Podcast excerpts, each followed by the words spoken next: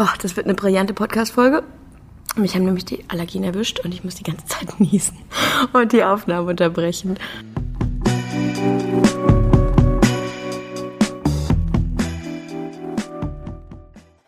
Aber auch generell ein super Zeitpunkt, um ins Studio zu kommen.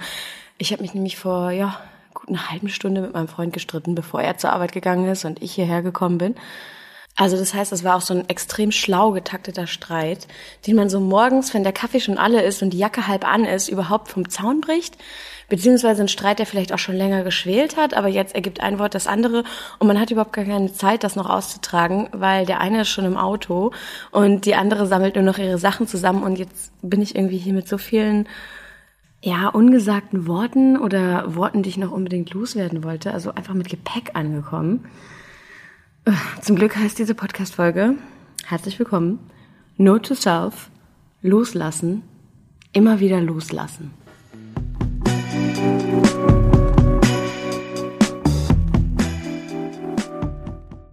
An dieser Stelle auch direkt ein großes Dankeschön an den exklusiven Podcast-Partner dieser zweiten Staffel, Note to Self. Vielen, vielen lieben Dank, Dr. Hauschka, für den Support und für das Vertrauen. Dr. Hauschka ist eine Marke, die sich nicht nur zertifizierter Naturkosmetik mit Leib und Seele verschrieben hat, sondern die auch die kommenden fünf Worte Care for what you love lebt. Ich erzähle euch heute nämlich in der Folge auch ein bisschen mehr über die Rohstoffprojekte von Dr. Hauschka und wie zum Beispiel in Westafrika gerade nicht nur Shea Butter endlich nachhaltig und biologisch gesammelt werden kann, sondern auch die über 4000 Löhne von selbstständigen Frauen sich durch die Initiative von Dr. Hauschka verbessert und stabilisiert haben. Jetzt aber erstmal viel Spaß mit der neuen Folge Note to Self.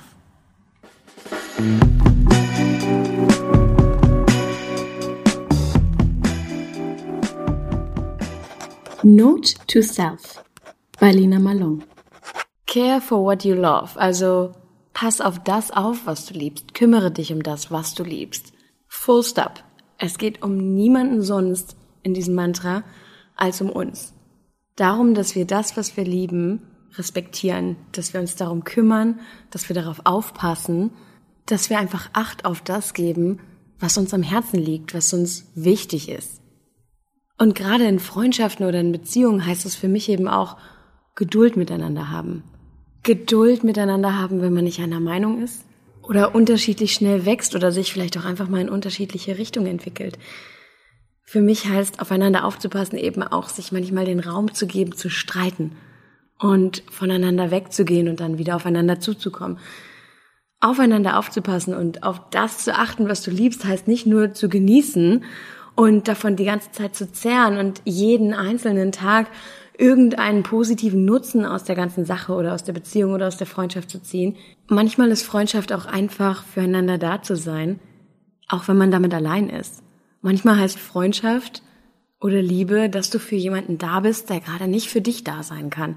Und ich finde immer, das wird super oft vergessen oder zumindest habe ich das Gefühl, dass in den Glaubenssätzen oder auch in den Quotes, die mir über den Weg laufen oder die ich auf Social Media finde, immer so dieser Nebensatz noch mit drin hängt. Care for what you love, all good, but if it doesn't bring you constant joy, kick it out. Let go of it.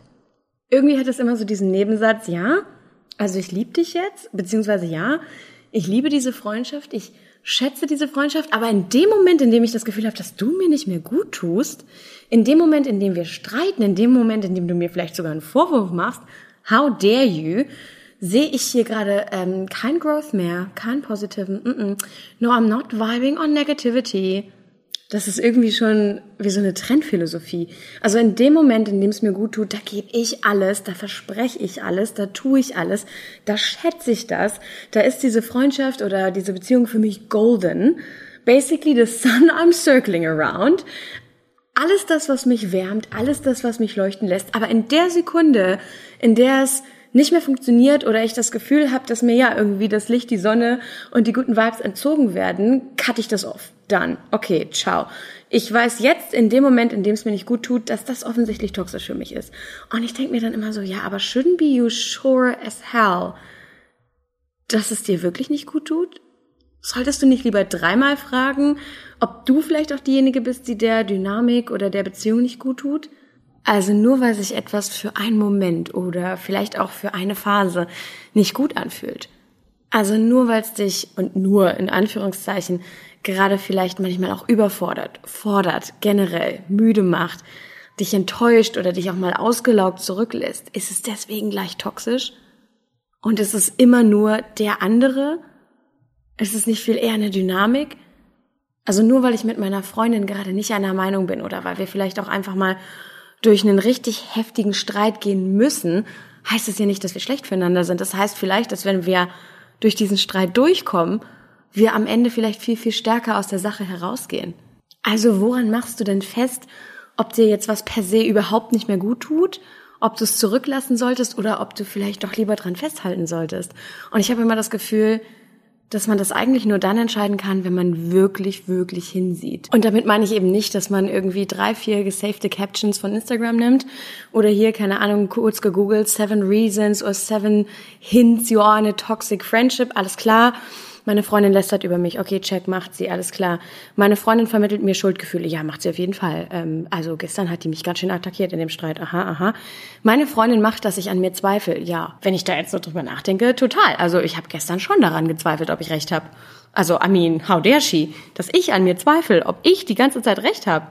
Puh. Und dann das nächste Ding, deine Freundin äh, redet nur über sich. Ja, genau. Also ich hatte schon das Gefühl, dass es in letzter Zeit nur um sie und kaum um mich ging. Okay, okay, vier von sieben, ich kann an der Stelle schon aufhören. Krasse Sache, ich war offensichtlich in einer toxischen Freundschaft. Oh, puh, na du, das, äh, das beende ich jetzt aber lieber. Okay, tschüss. An der Stelle noch ein kurzes Love it, change it or leave it hinterher. Und dann, oh, jetzt aber erstmal befreien. Äh, was jetzt? Also natürlich trage ich das jetzt mega überspitzt vor. Und ja, auch ich habe schon mal eine Podcast-Folge gemacht ähm, in meinem alten Podcast 20 Something. Da habe ich auch schon mal darüber gesprochen, woran man eigentlich toxische Dynamiken erkennt. Aber das Wort Dynamik ist einfach der Schlüssel. Es ist ganz selten nur eine Person. Es ist ganz oft ein Zusammenspiel aus dem, was du gibst, aus dem, was du empfängst, was du vielleicht auch zulässt und die Art und Weise, wie du darauf antwortest. Also um auf diesen Grundsatz Care for what you love zurückzukommen, das heißt ja nicht, dass wir über die Maßen hinaus lieben sollen, was tatsächlich schlecht für uns ist. Dass wir über die Maßen uns hingeben in ja eine Dynamik, in der wir immer und immer und immer wieder verletzt werden und das eben auch zulassen. Auch das ist toxisch, sondern wenn ich darüber nachdenke, wie oft ich mich mit meiner besten Freundin gestritten habe, wirklich gestritten habe, dann würde ich sagen, vielleicht in den letzten vier bis fünf Jahren Freundschaft dreimal. Und bisher erst einmal so sehr, dass wir danach eine Woche nicht miteinander gesprochen haben. Heute können wir darüber lachen. Zu dem Zeitpunkt war das für mich, boah, puh, das hat mich komplett erschüttert. Ähm, die Grundsätze hatten sich so erschüttert. So, wow, wenn wir so miteinander umgehen, wo steht denn dann eigentlich unsere Freundschaft? Und es wäre auf jeden Fall ein Moment gewesen, an dem ich, wenn ich mit so einer Checkliste da durchgegangen wäre, hätte sagen können, nee, ah, okay, ah, ah, so geht's nicht. Nee, also die Freundschaft tut mir gerade nicht gut. Ähm, und ich kann sie ja nicht ändern, also kann ich es nicht ändern, also ja, muss ich das wohl hier cutten. Und ich bin mir ganz sicher, dass sie auf der anderen Seite die gleiche Liste hätte für mich anlegen können. Zum Glück haben wir das nicht gemacht. Zum Glück haben wir gesagt, okay, wir lieben uns, wir passen aufeinander auf und wir geben uns jetzt den Raum für diesen Streit und wir geben uns auch die Chance, zueinander zurückzukommen und miteinander zu wachsen. Und genau so denke ich auch über meine Beziehung. Der Streit heute Morgen, den ich mit meinem Freund hatte, war nicht der erste zu dem Thema. Es war gefühlt einer zu viel. Vielleicht waren es auch schon zwei Streits zu viel zu diesem Thema. Ich wünschte, wir müssten darüber nicht streiten. Ich wünschte, wir hätten dafür schon längst eine Lösung, auf die ich mich verlassen kann. Ich wünschte, ich müsste mich nicht so fühlen, als könnte ich mich im Moment nicht auf ihn verlassen. Ich tue es trotzdem, aber ich weiß auch, dass ich ihn genug liebe, um auf uns aufzupassen und uns noch ein bisschen mehr Raum zu geben. Nur weil wir nicht schnell genug wachsen, heißt das nicht, dass wir überhaupt nicht wachsen. Und wer bin ich überhaupt, um zu entscheiden, was schnell genug ist? Es gibt ja auch immer noch die andere Seite. Es gibt auch immer noch mindestens einen anderen Menschen, der eben auch fühlt, der sich auch seine Gedanken macht, der vielleicht auch enttäuscht ist, der die Dinge vielleicht auch lieber ganz, ganz anders empfinden würde oder der auch eine ganz andere Perspektive auf die Situation hat und vielleicht ist die ja genauso richtig. Vielleicht liegen wir auch beide komplett falsch. Wisst ihr, was ich meine? Also eine ehemalige Freundin von mir hatte diesen Glaubensgrundsatz, ich habe den eben schon einmal genannt, der mich wahn wahnsinnig gemacht hat, einfach weil er so egoman und so ignorant ist. Und zwar Love it, change it or leave it. Und für sie hieß es eben, entweder mir gefällt's und ich lieb's, oder ich kann's ändern, oder das ist eben nichts für mich. Ja, so mache ich mich selbst glücklich. Und ich weiß, dass ich diesen Glaubensgrundsatz auch ganz anders lesen könnte und dass ich dem jetzt vielleicht auch Unrecht tue und dass, wie ganz oft in dem Satz eigentlich viel mehr steckt und ähm, es immer auch irgendwie unsere Verantwortung ist, was wir da rein interpretieren oder was wir daraus ziehen. Das kann derjenige, der so einen Satz verfasst oder der auch dieses Zitat verfasst hat, nicht für uns übernehmen. Du kannst ähm, gefühlt jeden einzelnen Glaubenssatz, jedes Motto kannst du entweder flach lesen oder du kannst darin wirklich eine positive Inspiration finden. It goes both ways. Aber dieses entweder mir gefällt's oder ich kann es ändern oder es ist nichts für mich, so hat sie tatsächlich gelebt in ihren Beziehungen, in ihren Jobs, in ihren Freundschaften. Wenn was nicht mehr gestimmt hat, dann gab es einen Versuch, das zu ändern, aber auch genau so, wie sie das ändern wollte. Dann gab es einen Versuch, die Sache so zu drehen, dass es für sie wieder passt. Und wenn das nicht geklappt hat, tja, dann konnte man es nur noch zurücklassen. Das heißt, sie hat aus Love It, Change It or Leave It wirklich nur diese eine Perspektive hergeleitet, und zwar die, in der es zu 100 Prozent um sie selbst geht. Die anderen Menschen, die vielleicht auch noch irgendwie zur Situation gehören, die spielen überhaupt gar keine Rolle. Es geht ausschließlich und zu 100 Prozent um sie selbst. Und ich habe dann immer gedacht, ja, aber ähm, warum veränderst du denn dich nicht? Also warum muss sich alles andere so verändern, dass es zu dir passt? Warum ist da niemals der Gedanke, vielleicht muss ich mich ändern? Vielleicht ist die Situation gar nicht so schlecht. Vielleicht bin ich diejenige, die dringend, dringend, dringend ein Update braucht. Aber irgendwie ist das ja was, das auf gar, gar, gar keinen Fall auch nur in Betracht gezogen werden darf. Also sich selbst für was zu verändern, boah, das muss ja heißen, dass man sich verbiegt. Das muss ja heißen, dass man sich selbst nicht treu bleibt. Also wenn man in einer Situation steckt, die sich nicht gut anfühlt und man sich dann auch noch für die Situation verändert, man muss ja, also sorry, da muss man ja vollkommen von Sinnen sein. Nee, es kann ja auch wirklich sein, dass man falsch liegt. Es kann ja auch wirklich sein, dass das Verändern der eigenen Perspektive einen auf einmal die Dinge in einem ganz, ganz, ganz anderen Licht sehen lässt. Dass man bereit ist, was an sich zu verändern, heißt ja nicht, dass man sich nicht treu ist oder dass man sich aufgibt oder dass man seine eigenen Träume vielleicht auch noch hinter sich zurücklässt. Sich zu verändern heißt manchmal auch an sich zu arbeiten und besser zu werden und damit in was hineinzuwachsen, was vielleicht vorher überhaupt nicht möglich gewesen wäre. Und das ist eigentlich auch schon die Krux, die ich jetzt hier zehn Minuten lang hergeleitet habe, zwischen wann weiß ich, dass ich loslassen muss und wann weiß ich, dass ich jetzt den Biss entwickeln muss und den Mut entwickeln muss und auch die Stärke und die Geduld aufbringen muss, noch ein bisschen festzuhalten, weil es sich lohnt, weil es das Richtige ist.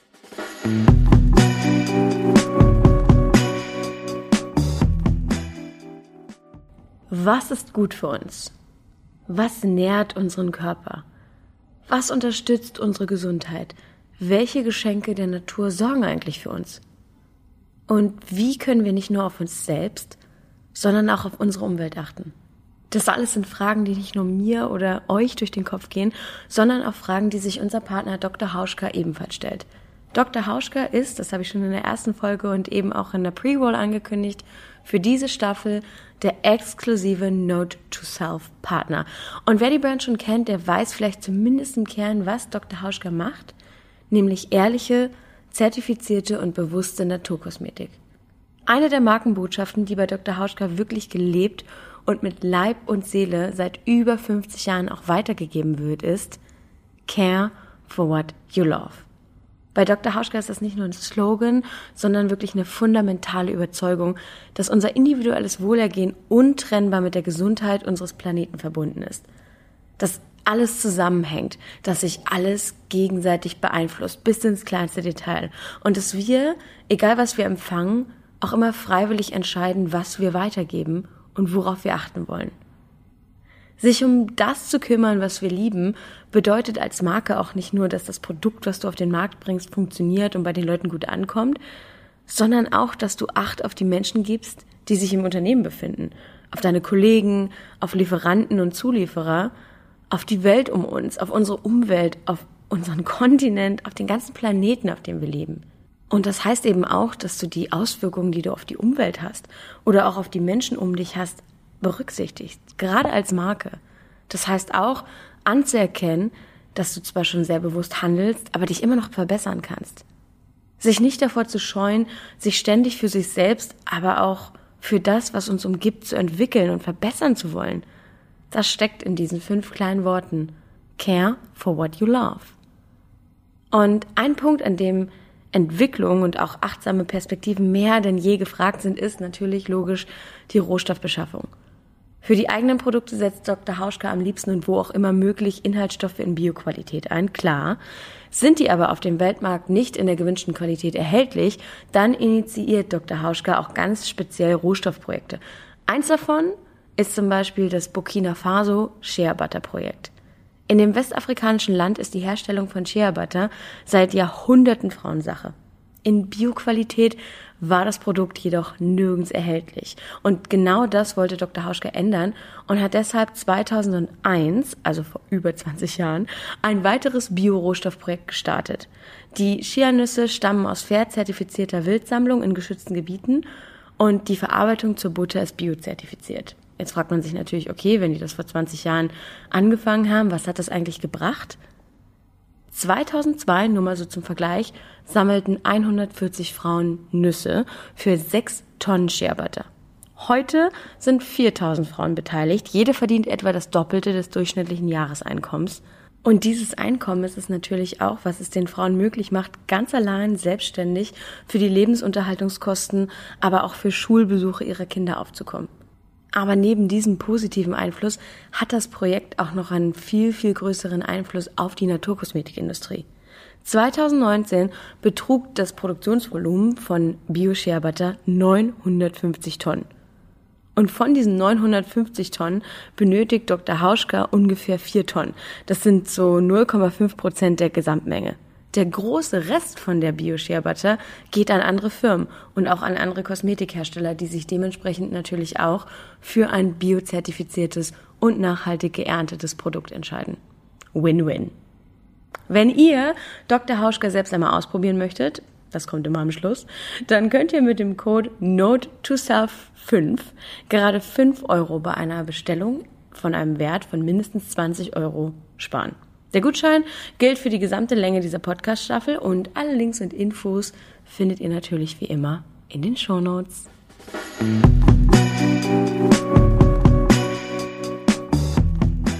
Ich habe in der letzten Woche ein ziemlich langes und ziemlich intensives Gespräch mit einer Freundin gehabt hier in Kapstadt, die gerade in einer absoluten Beziehungskrise steckt. Die auch selber sagt, ich weiß nicht, wie wir da rauskommen sollen. Ich weiß auch nicht, was eine Lösung sein kann. Ich weiß auch nicht, was ich noch sagen soll.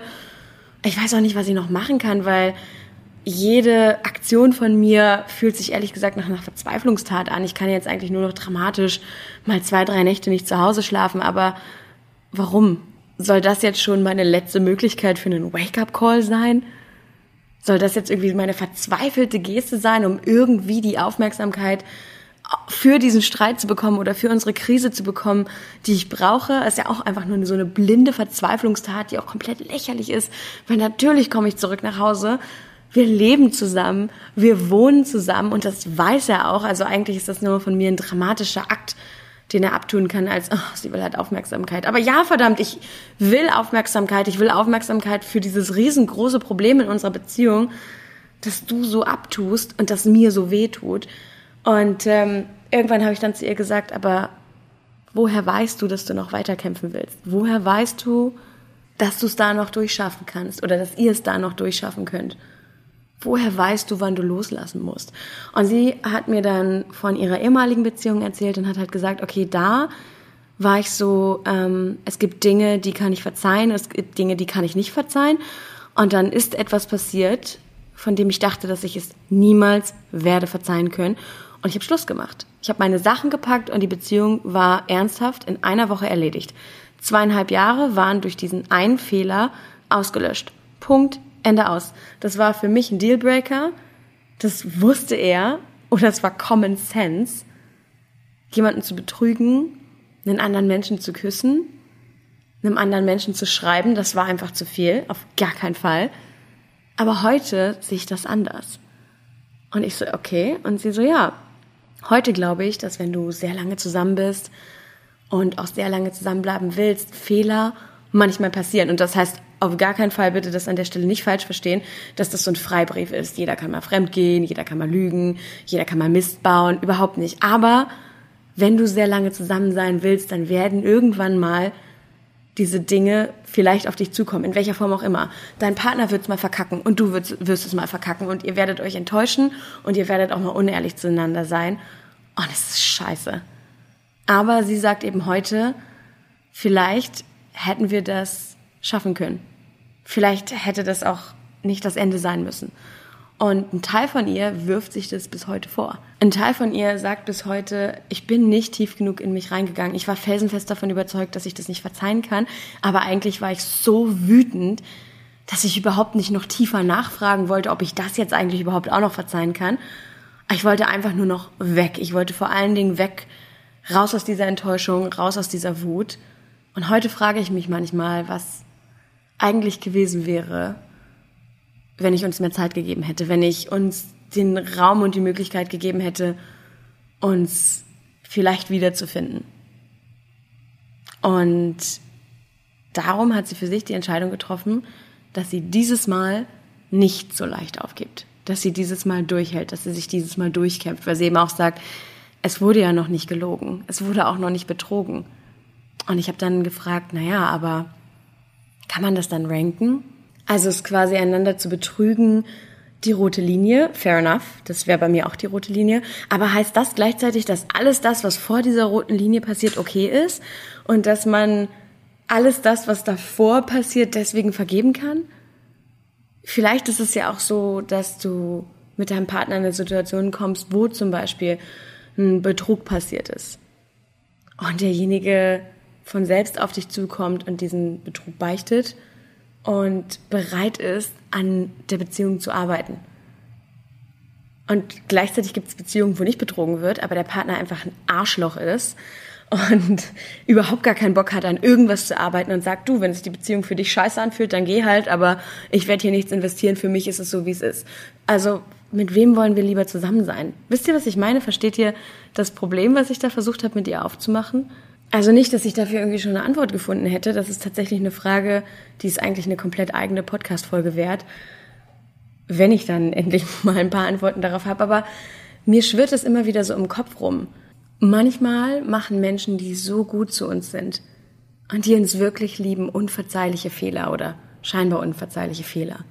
Und manchmal sind wir mit Menschen zusammen, die nie diese großen Fehler gemacht haben, aber die uns eigentlich auch nicht so achten, nicht so lieben, überhaupt nicht so priorisieren, wie wir uns das wünschen. Und was ist eigentlich schlimmer? Was tut eigentlich mehr weh?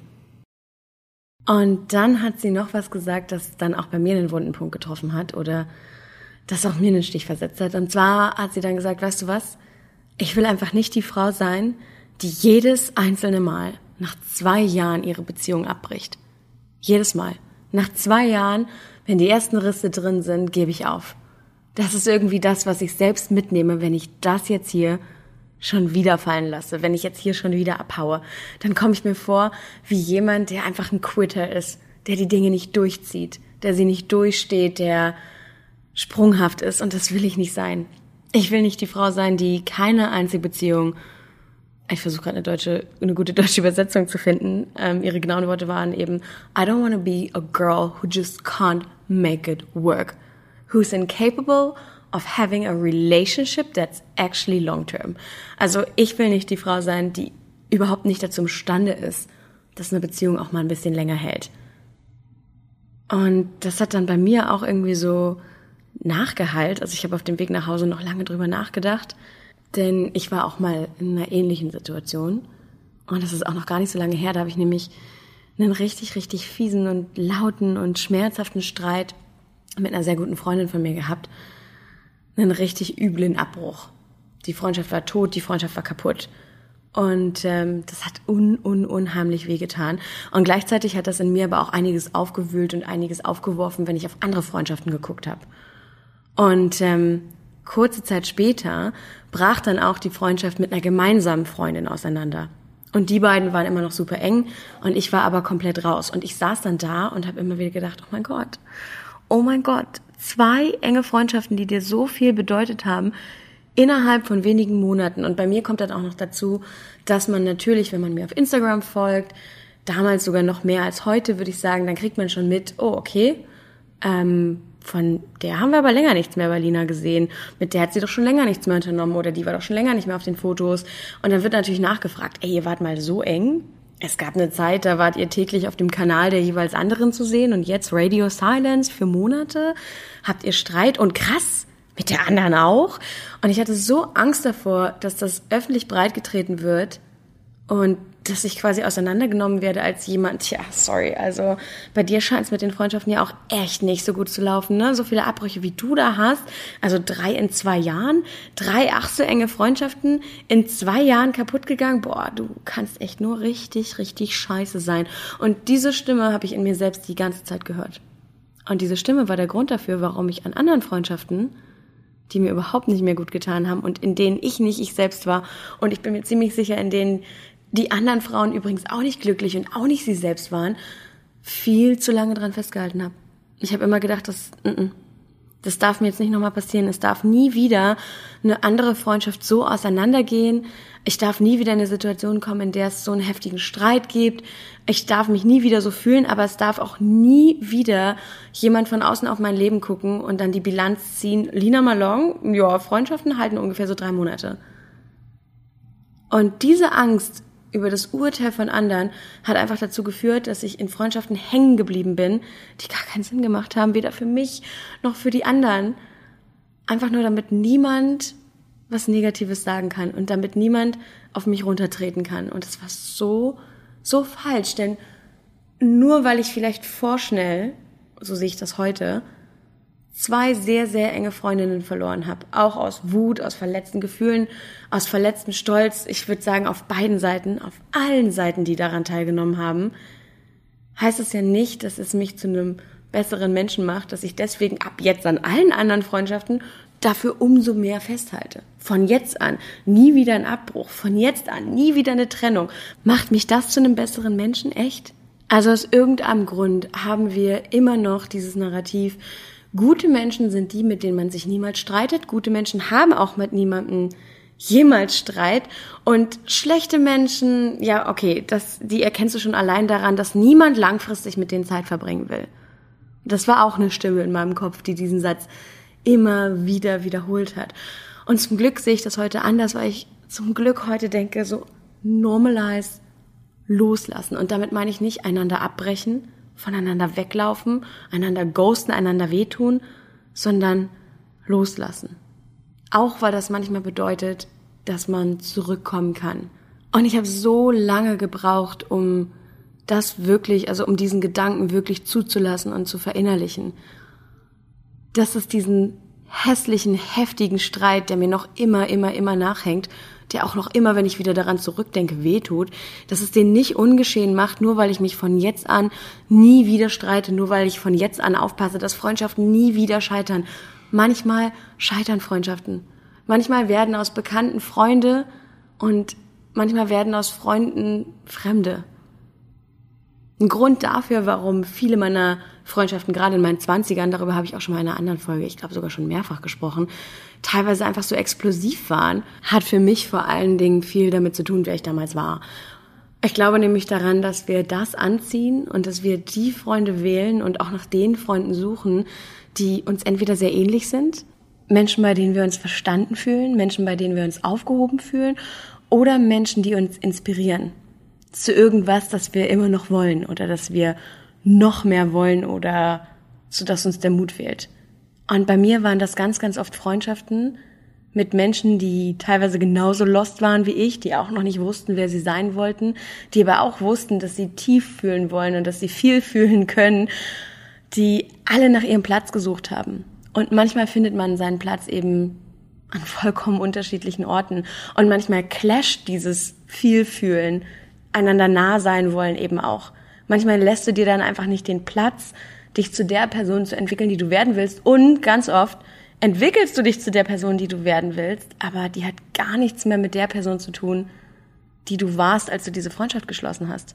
Ich für meinen Teil war so unbeständig, wenn es um die Antwort auf die Frage ging, was will ich eigentlich? Ich wusste immer, was es nicht ist.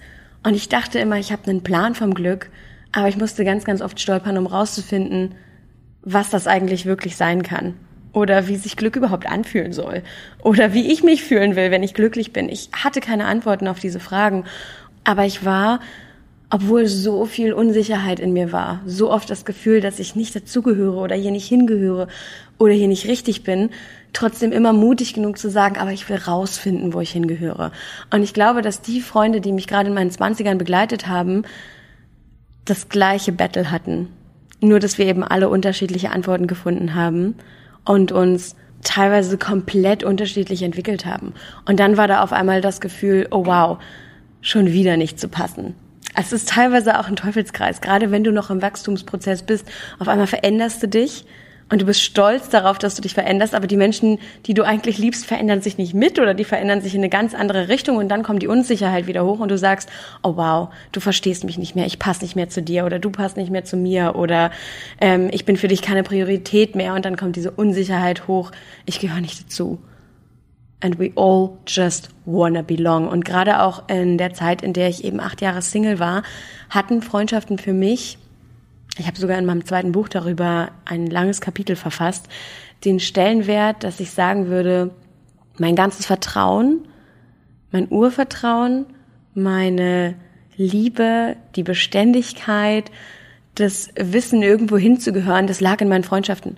Männer und Flirts und Dates und whatnot, das war für mich irgendwie der Spaß, the cherry on top. Aber mein Haus, meine Foundation, die habe ich immer auf meinen Freundschaften aufgebaut. Weil das war für mich das, was beständig ist. Das war für mich das, was halten soll. Das war für mich das, was ich ganz, ganz nah an mich rangelassen habe. Und das heißt eben auch manchmal, dass wenn eine Freundschaft auseinandergeht, sich das auf einmal anfühlt, als würde man sich trennen. Als würde man sich von seinem Partner trennen, von dem Menschen, mit dem man am meisten Zeit verbringt, von dem man am meisten hört, mit dem man am meisten teilt. Und ähm, wir wissen alle, wie schwer es ist oder wie unsinnig es sich manchmal auch anfühlt, nach einer Trennung noch Freunde zu bleiben. Auch wenn du vorher befreundet warst.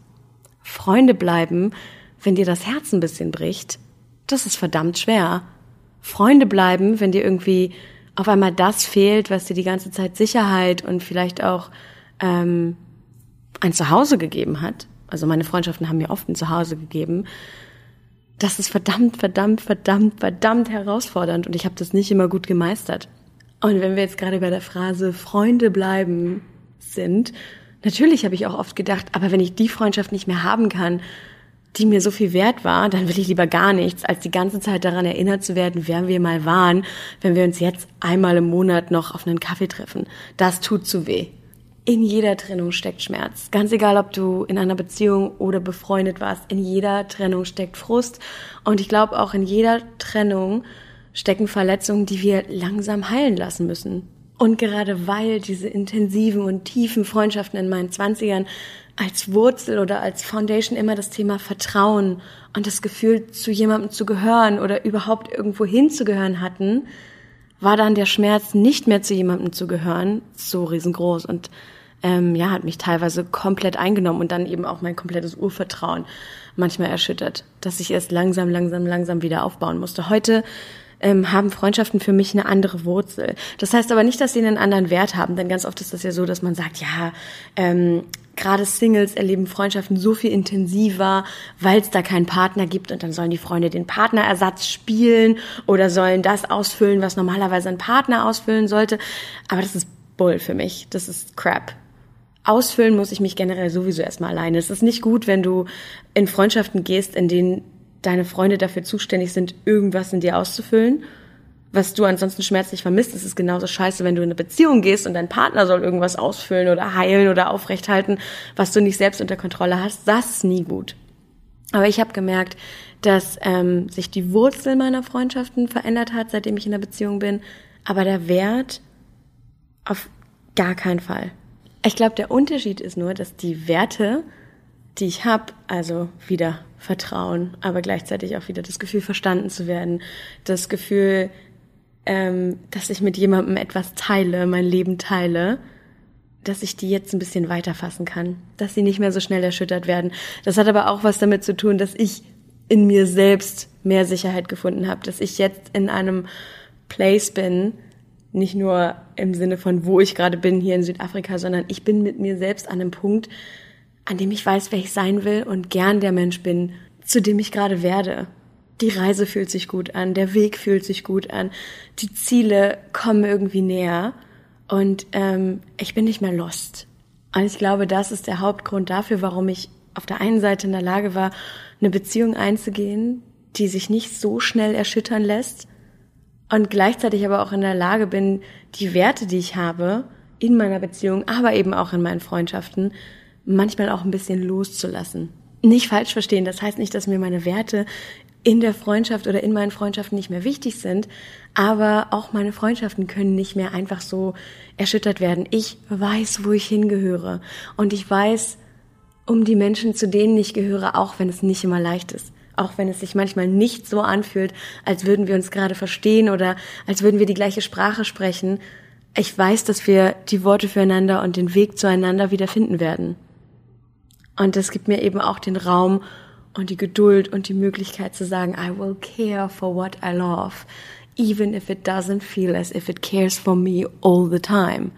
Denn es wird auch mal Zeiten geben, und diese Zeit gab es gerade, in denen ich nicht der bestmögliche Freund für meine Freundinnen bin oder die bestmögliche Freundin, die ich so unbedingt sein möchte. Und trotzdem schießen mich ja meine Freunde nicht ab. Trotzdem bin ich in der Situation, dass ich darauf vertrauen kann, dass sie bleiben, dass sie auch morgen noch da sind, dass sie auch nächste Woche noch da sind. Ich muss das überhaupt nicht anzweifeln.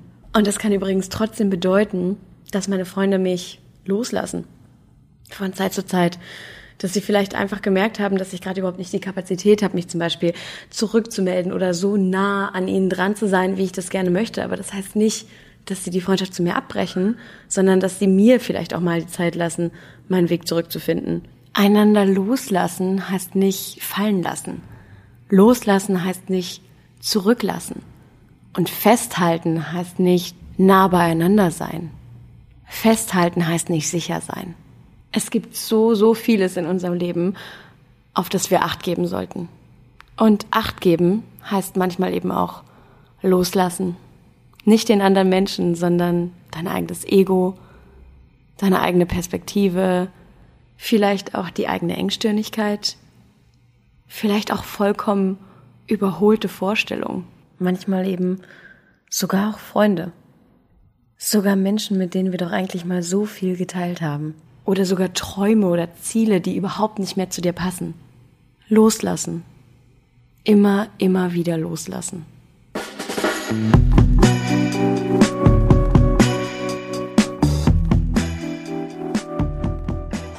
Note to Self bei Lina Malone